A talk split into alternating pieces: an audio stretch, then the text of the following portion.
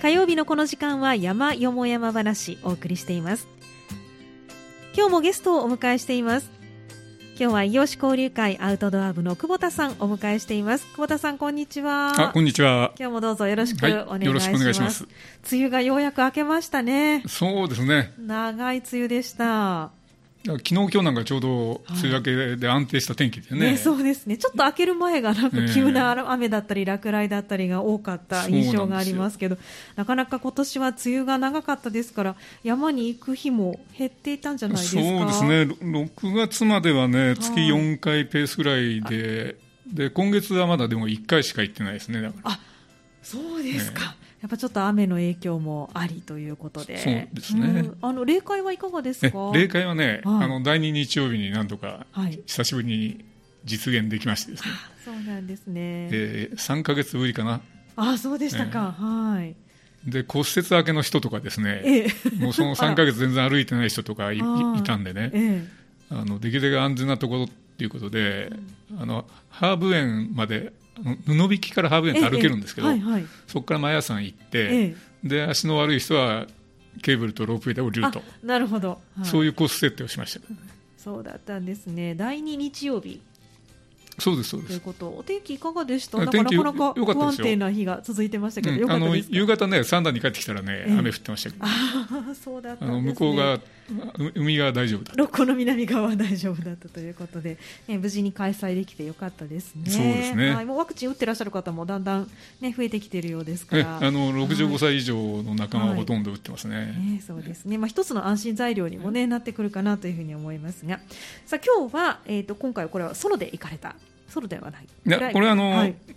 部員の一部とですね一部とええあの、 はいまあ、プライベートですね、はい。えー行ったんですけどもはい、えー大台ヶ原の、えっと、尾鷲道と読むんですね。はい、はい、ご紹介くださるということで、あの大台ヶ原は非常にポピュラーな、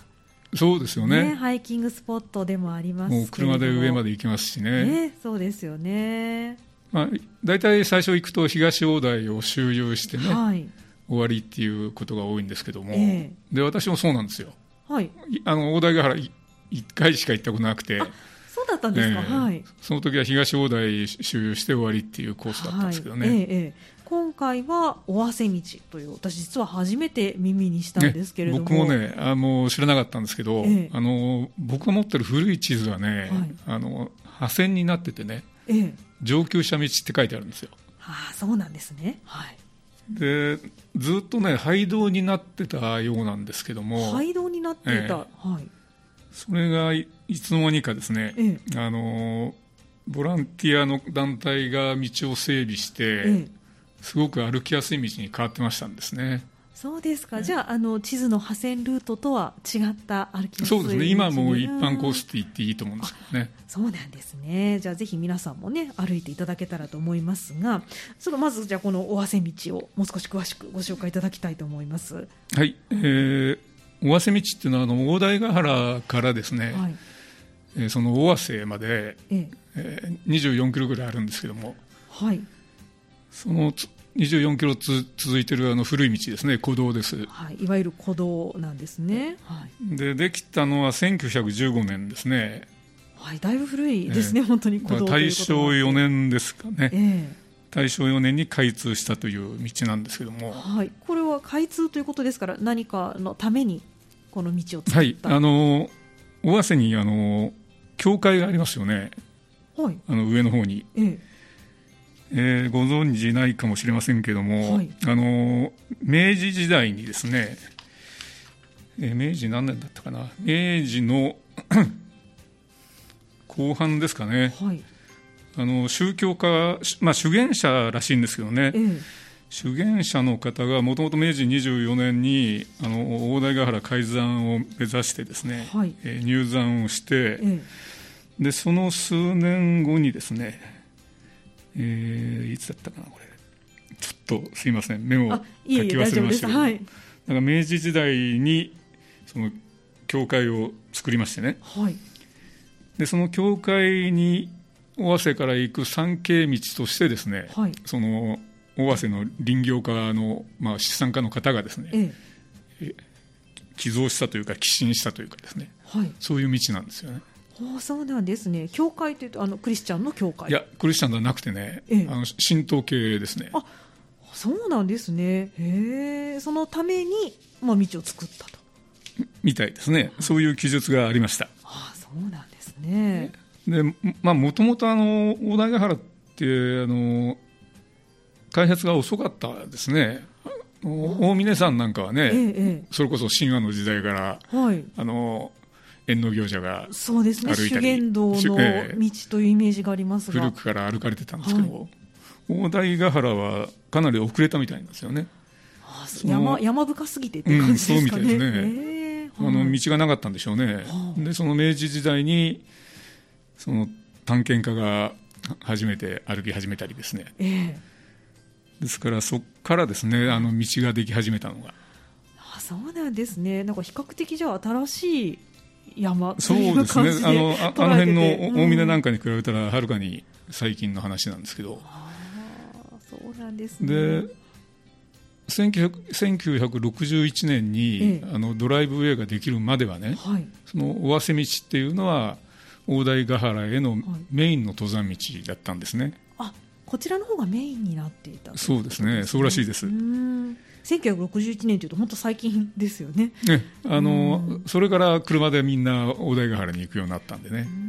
うー、んほとんどその尾鷲道はつ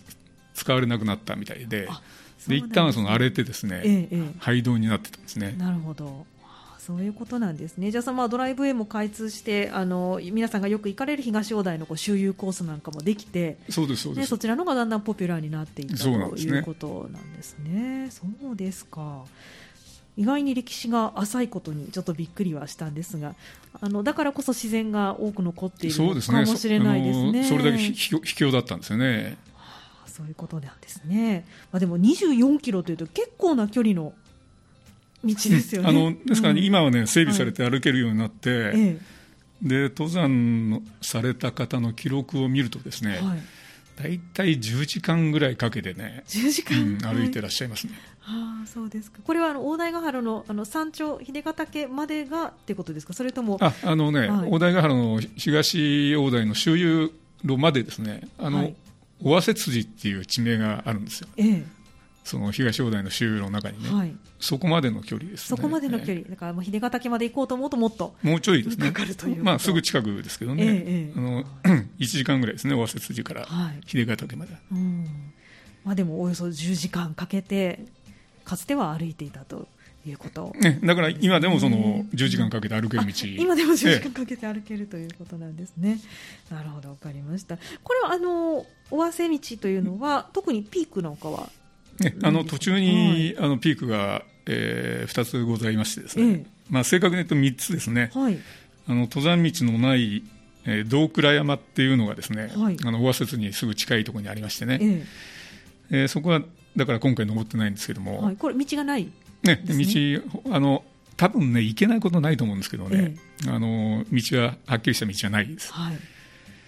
でもうちょっと先にですね、ええあの千倉山とはい、えー今回、その千倉山と拳だけ、拳峰ですね、拳峰、はいこの2つのピークが登ったんですけども、ええでそこまで行って、また大台ヶ原に戻ったんですよ、はい、あの今回、だから尾鷲まで歩いたわけじゃなくて、なるほど、なるほど、じゃあピストンで、ええ途中のピークまで行ってはい戻ってきたんですね戻ってこられたということなんですね、まあ、でも行こうと思うと、ちょっとアクセスが大変そうですよね。そうなんですね、これあの、ねピストンにしなけれえば、はい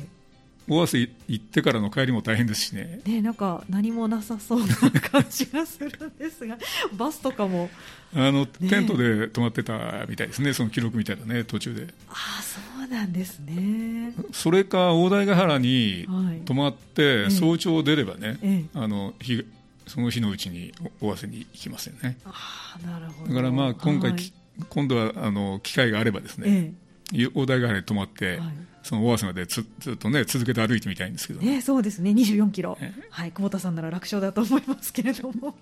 いやどうか分かりませんけど ねはい、ということで今回は、まあ、あのピストンだということでおっしゃっていましたけれども、ははいえー、と実際に歩かれたコースとしては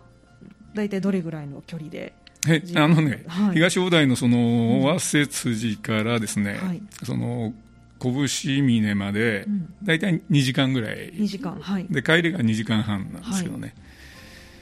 帰りの方が時間かかるんですねねあの大台ヶ原の駐車場の方が実は標高が高いんですよあそうだ拳峰よりあそうなんですねだから帰りが上り傾向になるんですよねあじゃあちょっと普段とは違ってく先に下ってピークまで行ってそうですねまた登って帰ってくるとそうですそうですいう形になるんですねはいこれで大体距離としてはえー駐車場からでしたはらい往復で14キロですね、結構ありますね、そうですね、うんだからまあ5時間 から5時間半ぐらい、 5時間から5時間半ぐらいですねはいかあかるとのいううんん大台ヶ原ってあのバスがありますでしょはいたただそのバスの時間がですね、えあの大台ヶ原に着くのが10時51分のバスしかないですよね行きははいで帰りはあの大台ヶ原を10 15時30分に出ちゃうんですよはいこれ1本だけそうなんですよはいだからそのバスの時間で見ればちょっと拳峰を往復するのはちょっときつい厳しいかもしれないということですねこのバスというのは大台ヶ原からどこにあの大和上市駅ですね大和上市駅まで行く移そ動、の往復のバススがあるんですけど、はいまあ午前中1本はい、はいで午後に1本、だから往復1回あるだけですねああということは今回はじゃあ行かれ今たのは回は自家用車で行きましたけえど そうですよね、ちょっとなかなかハードかなと思いますが、大台ヶ原までというのは、三だから割とでも時間もかかりますよね、そうですねやっぱり3時間ぐらいかかりますねねあの自動車も何個も高速乗り換えて、そうねですね行かなきゃいけないというところもあるかと思いますが、でも行く価値は ねこれはね、はい十分にあります十分にありますか、 はいはい、東大台周遊と比べると、やっぱ違いはありましたか、うんあのーは東大台ももちろんいいんですけどね、ええあのーその拳峰のあたりの展望が素晴らしいんですよはいあのずっと拳峰の手前まではあのや森の中し樹林帯の中歩くんですけどね、はいで拳峰に近づいてからちょうど稜線の上に上がって、うんだから東西がざずっと開けてるんですよねはい、東西南北だからその展望が素晴らしいですよ、そうなんですね。あの熊海の方熊野灘が見えてねああそうなんはでいすね東はで西はその大峰山脈がもう間近に見えてへえじゃあちょっとまた東大台の周遊コースとは違ったそうですね魅力があるということなんですね。わ、かりました。では後半にその魅力をねぜひまたたっぷりお聞きしていきたいと思います。はいわ後かり半ましたもよろしくおは願いします。よろしくお願いします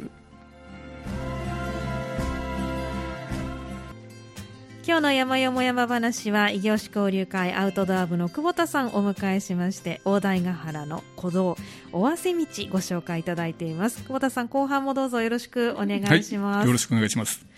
さああの私も今回この尾鷲道初めて耳にしましたというお話をしていたんですが、まあ、そもそも大台ヶ原というと東大台がね非常にポピュラーそうででまあ、西大台に行かれるという方もいらっしゃいますけれども、なぜこの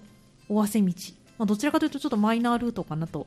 思うんですが、ええあのー行かれたんですかねままあの一つ目的があったのは、はいあのコマ撮りをですね、ええ、見に行こうと誘われましてねコマ撮りを見に行く、えはいでちょうどその季節にええ、夏の間はですねあの大台ヶ原のあのひそれは尾鷲道行かなくても、はい東大台の中にですねええ、いろんな野鳥がたくさんいるんでねはいそのバードウォッチングをうん初めてやろうと、お素敵はいで一緒に行った人は、ええあのカメラマンで、はいあの望遠レンズでですね、ええ写真を撮る人なんですよそうでなんですね僕はあの以前双眼鏡を持ってたのご存知かもしれませんけども、はい友人にちょっといい双眼鏡をいただいてですね、えええ全く有効活用できてなかった そうだったんですねで、はい、山に持ってってもですね、はいそれで小鳥を見たことはなかったんですねあらもったいないでそういうこともあって、えその双眼鏡を有効活用させてあげるとうんいうことでですね、はいそのカメラマンについていったんですねそうだったんですね。まあでもあの大台東大台にもいるけれども大瀬道の方がうんあの、うん早瀬道に行ったらコマドリの鳴き声がねええ聞こえなかったんで、はい。コマドリに関して言えばええ、東大台ですねあそうでしたか。はい そうなんですね。まあでも名前あの声は聞こえなかったということですが、実際にはうんあのーはいやっぱり多いとこと少ないとこっているあるみたいでねあそうなんですうね。ん、たまたまその時期はいあわ私が行った時期はその東大台の方だったですねあーあじゃあ大瀬道の方が多い時期もある。ねえ多分そっちの方がね、多いような気がするんですよね。あの尾鷲道に入るとウウグイスとか聞こえてたんですけどえね、ええ他の小鳥の鳴き声はあまり聞こえなかったんでね、え、うーんそうなんですね、えっと、これ、行かれたのがえっと、せ先月6なんで月すけどね、うえんはい、ぐらいということで、コマドリはこれ、渡り鳥、えそうです、そうです、うんということは、じゃあ、日本にええはあまり、のうん夏春先に日本に帰ってきて、はいで夏の間、高原では繁殖をして、でまた寒くなったら南の方へ帰っていくと、は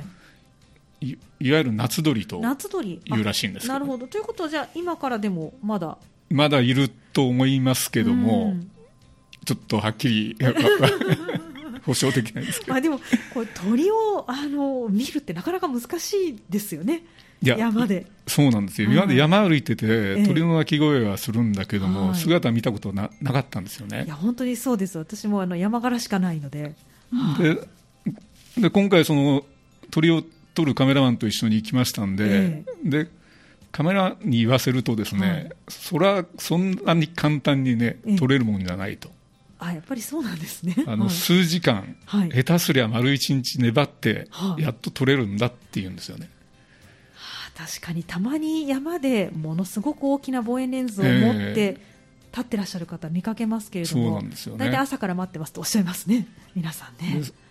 今回平日にね東大台行った時に、ええその朝からあの駐車場にね、はい多分駐車場に夜の間に着いて、え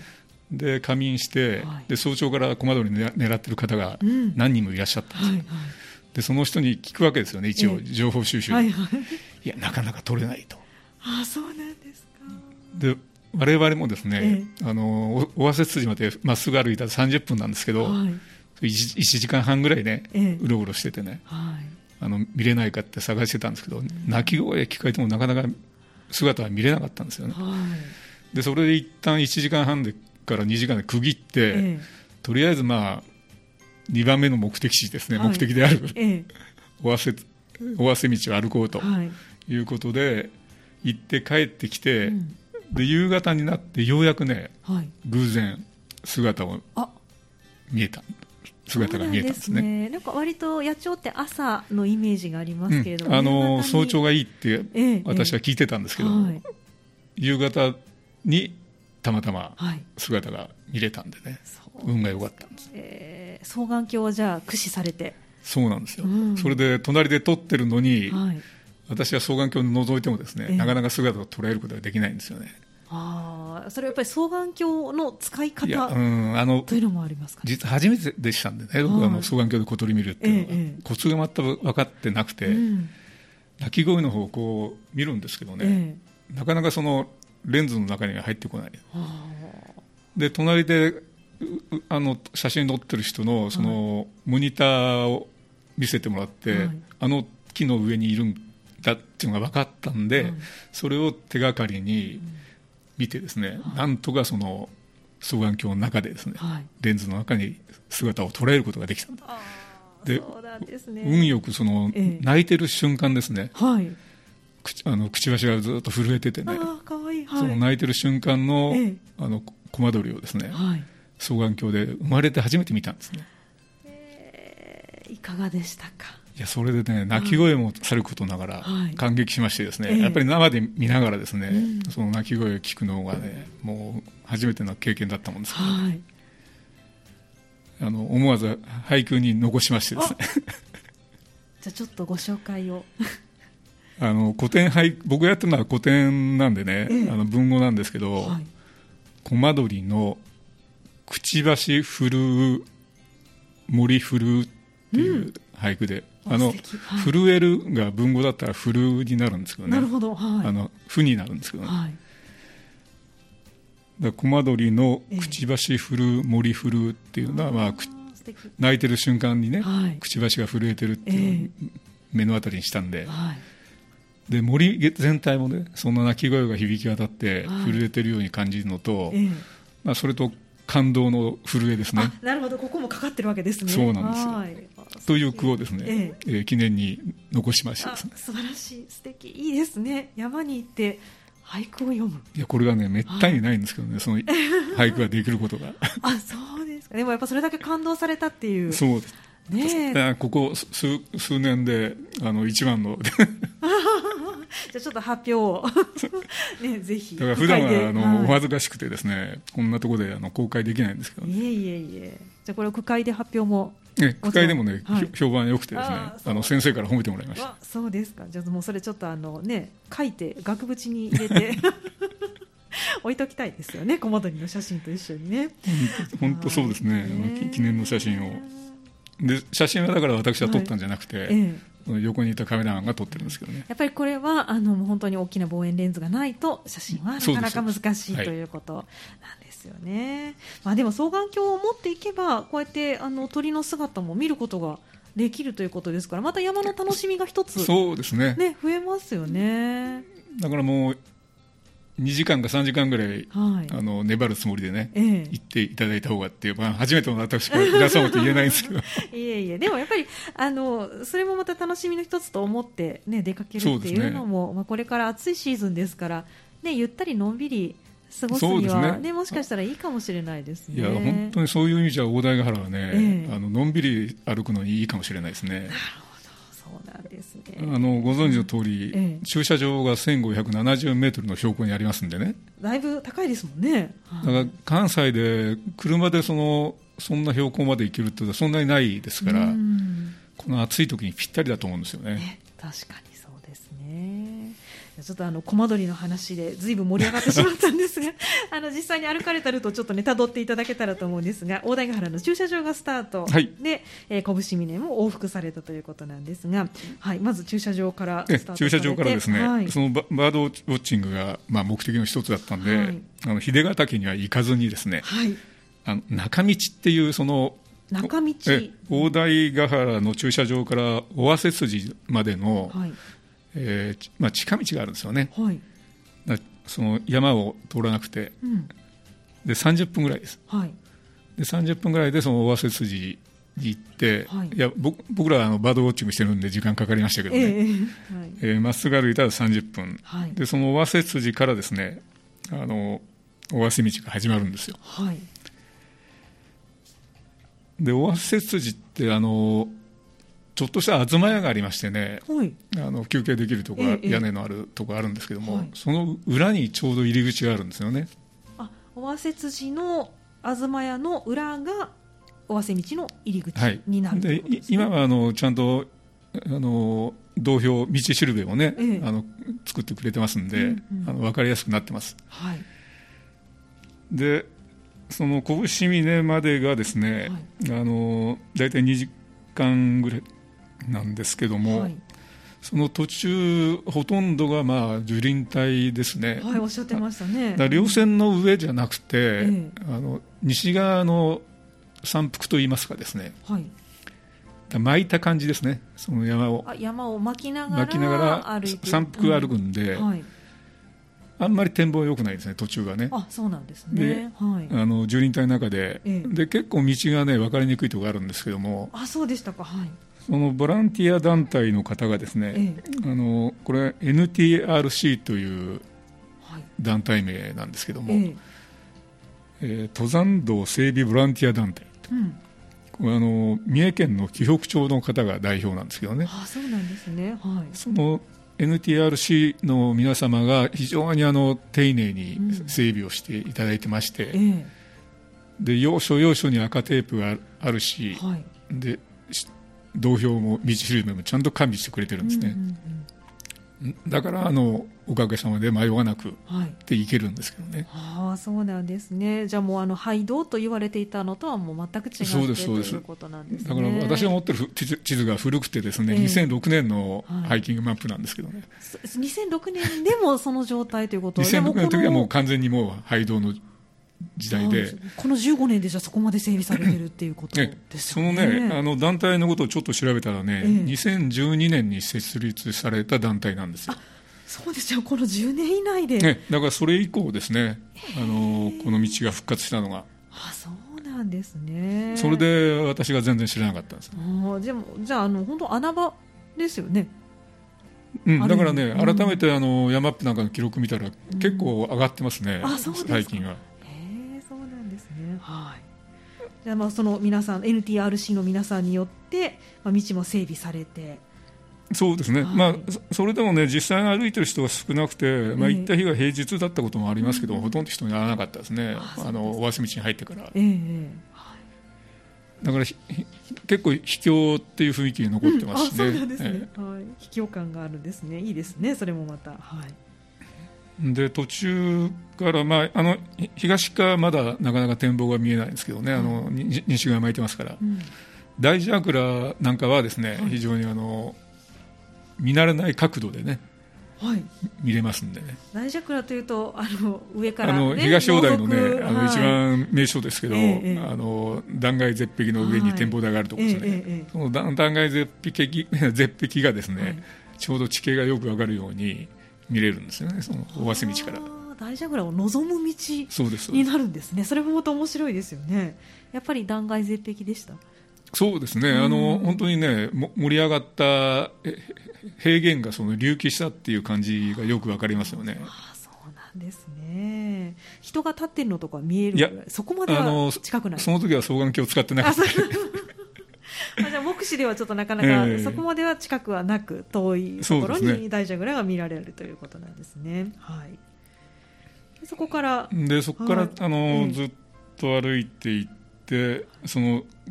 千倉山っていう山が、はい、その千倉山は頂上登れるんですけども、ええ、そこはあの展望がないんですよね。はい、おっしゃってましたねでその次にその一旦雷峠っていう峠を降りて、はい、で拳峰に行った時に、はい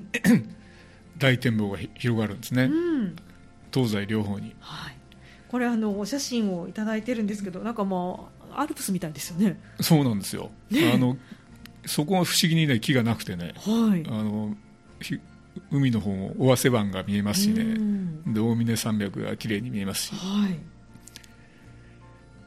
なかなかないいやいいとこ関西でなかなかないような景色、えー、そうなんですよですよねしかもこの時お天気もよくうん、あのー、6月だったけど天気のいい日を選んでいったんでね。あそうなんですね、はいいやなかなかこの眺望は本当にじゃあのずっと樹林帯の中を歩いてますけれどもいきなり開けるようなそうなんですよそんな感じですね出てくるんですねそうですかでこれが、えーと、とピストンするねあのー、そうですね拳峰まで行って、はい、あのまた戻りましたんで、はいえー、帰りはちょっと時間かかって2時間半ぐらいですかね、はいまあ、上りとおっしゃってましたけどもね、えー、割とアップダウンっていうのはあるんですかいやそんなにね、えー、あのないんですよ、はい、あの拳峰とその千倉山のピークに登るときにちょっとあるぐらいで、はい、その途中はそんなにアップダウンがないし、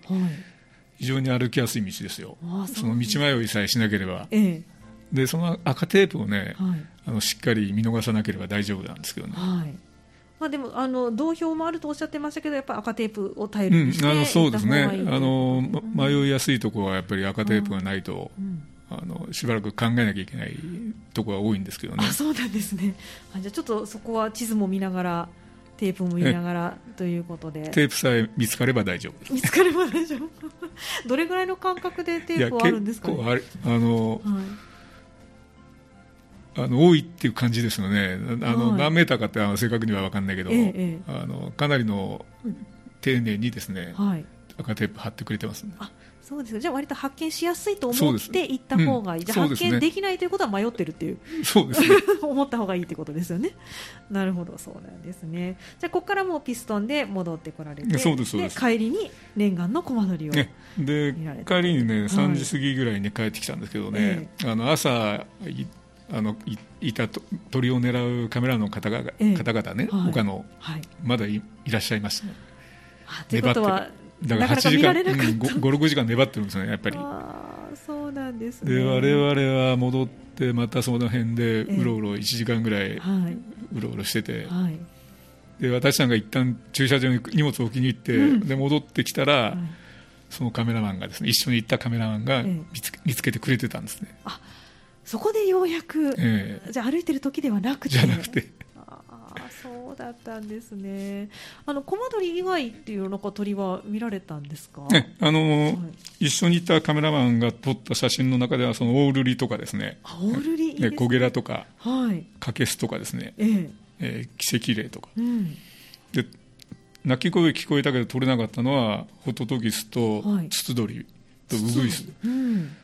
ウグイスってね、ええ意外に取れないんですってはあ、だからあの見た姿目うん見た目もちっちゃいですし、あのそうです色もがね茶色いですしね。うんあの目立ちにくいしね、ねえああ確かになかなか見つけにくい。いや本当にでもねあの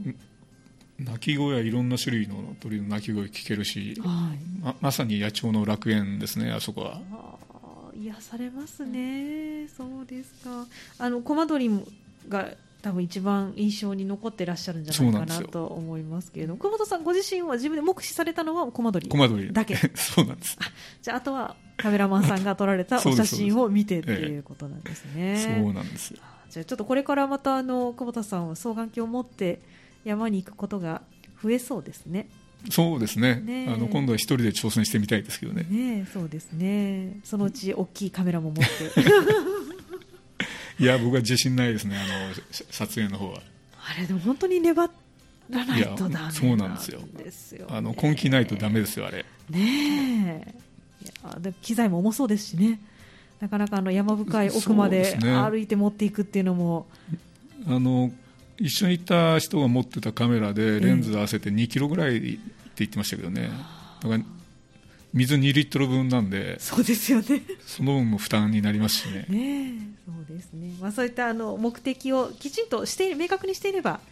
そうですねね、あの行きやすいかなとも思いますけれども、まあ、なかなか写真は無理でも双眼鏡で見るというバードウォッチングの楽しみもええでもあるというねこことんですからな難しいとは思わなかったですああそうですやっぱ焦点が合いにくい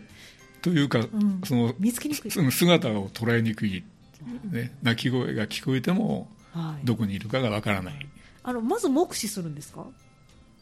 ではなそうくてああのそうです僕はそうしましたまず目視をして、でそこから双その眼鏡を持ってまず目視しても見つからない、そうですか、うん、だからそのの望遠レンズでの狙ってる人のはいモニターではい、そう 分かったぐらいですから、あの多分僕一人でその行ってたらねあの見つけられなかったですねああやっぱり目視でもちょっとなかなかちっちゃいですもんね鳥ってそうですねねえいや本当にはいどうし、コツがあるのかなと思ってやっぱり目視してかすかな姿を見て、見てでその視線を外さずにはい双眼鏡を持ってくるというのがコツだと書いてあるんですけども、ええ、あなるほどやっぱそうなんですうね、んはい、でもね実際やいやってみたら分かりますけど、はい難しいですはい、あの私も一回見たことあるんですけど本当に合わすのが難しですよい、ね、ね自分で見てる先と望遠鏡の先が合ってるかどうかっていうのもわからないそうなんでですすよよね。はい、なかなか難しいところもありますがもうもうちょっとそのベテランの方に教えを請いながらええ行ってからですね、はいあの独立するのはまあ、でもこの大台ヶ原尾鷲日はあの鳥を見るバードウォッチングにもおすすめということですものうでだから大台ヶ原の魅力がね、あはのいもう一つ増え増えましたですねそうですねええ確かにあの豊かな自然ええっていうだけじゃなくて、という景色もそうですけれども鳥もぜひ見ていただけたらと思います、はいまあ、1500メートル前後ということですから、ね、この7月、8月でも多分、んまあ、日差しはありますけど、ね涼しいですきねっと涼しく、はい9度ぐらい涼しいわけですからねね、そうですよね楽しんでいただけるのではないかとはい思います。、おすすめでございます、ということで今日は伊予市交流会アウトドア部の久保田さんに大台ヶ原の尾鷲道をご紹介いただきました久保田さんどうもありがとうございました、はい、ありがとうございました